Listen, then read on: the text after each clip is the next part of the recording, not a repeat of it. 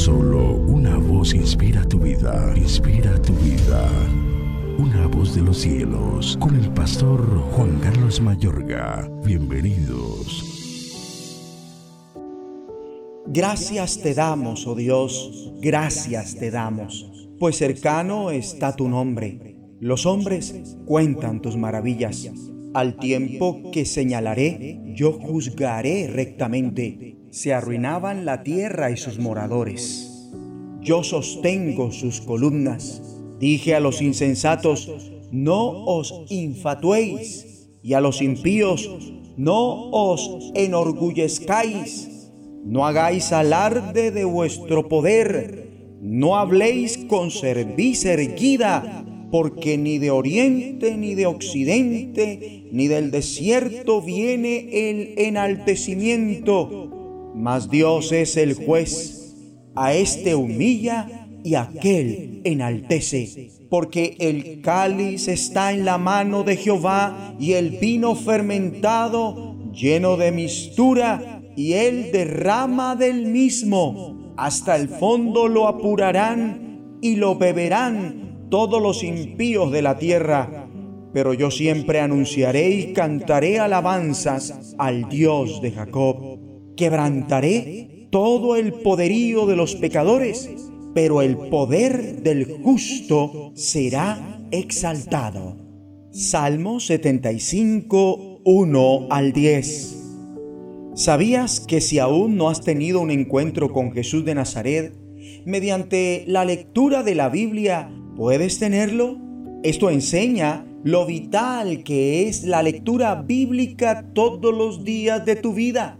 Además de, lo asombroso de este hábito es que sin importar las veces que leas cada pasaje de la Biblia, constantemente verás y descubrirás cosas nuevas.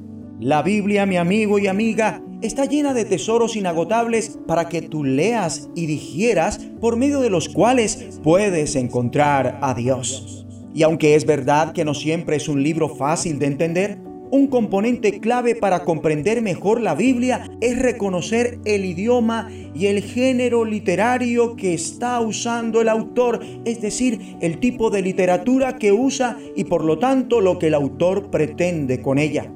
Esto lo podemos apreciar en este salmo. Una cosa puede ser cierta, sin ser literal. En este salmo se pueden apreciar tipos de verdades manifiestas mediante metáforas. La justicia de Dios es el cimiento de nuestro universo. En el salmo de hoy encontramos varias metáforas que tienen que ver con la justicia de Dios. El salmista entendía igualmente que nosotros que la tierra no está sustentada en el sentido literal por columnas. Está valiéndose adrede de un idioma metafórico que tiene que ser leído como tal. Es el idioma de la poesía, el cual es tan real como la verdad literal. El temblor de la tierra y sus pueblos es una metáfora acerca de las secuelas del mal. La inmoralidad debilita la firmeza de la tierra y la sociedad. El Señor anuncia que Él sustenta su creación por su gracia. Yo sostengo sus columnas. Los cuernos intrínsecos en el versículo 4 representan el poder. Una vez más, la palabra se usa metafóricamente. Se trata de un idioma poético. Dios exalta el cuerno, es decir, el poder de los justos y apunta, quebranta el cuerno, el poder de los impíos. Con facilidad, el poder puede corromper y conducir a la arrogancia, a enorgullecerse. Dios dice a los arrogantes, no hagan gala de soberbia. La mano del Señor se emplea como una representación de su grandeza y poder. Se trata de un idioma antropomórfico en el que las palabras se emplean para designar una forma o atributo humano a algo que no es humano. En el momento que imponemos las manos al interceder o ministrar, nuestras manos por sí mismas pueden realizar casi nada, pero representan el poder omnimodo de Dios obrando mediante nosotros. Equiparar el juicio de Dios a un cáliz o copa es otra metáfora. En la mano del Señor hay una copa de espumante vino mezclado con especias. Cuando Él lo derrame, todos los impíos de la tierra habrán de beberlo hasta las heces. En la cruz, el Hijo de Dios cargó en su mismo cuerpo la copa del juicio de Dios. El mismo Señor Jesús se refirió a esto con anticipación, como lo registran Marcos en su capítulo 10, versículo 38, Lucas en su capítulo 22, versículo 42, Juan en su capítulo 18, versículo 11.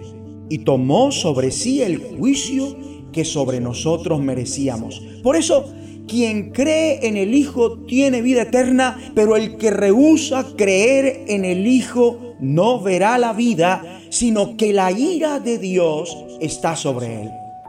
Vimos entonces que la maldad deja secuelas. El poder, cuando se sube a la cabeza, es peligroso.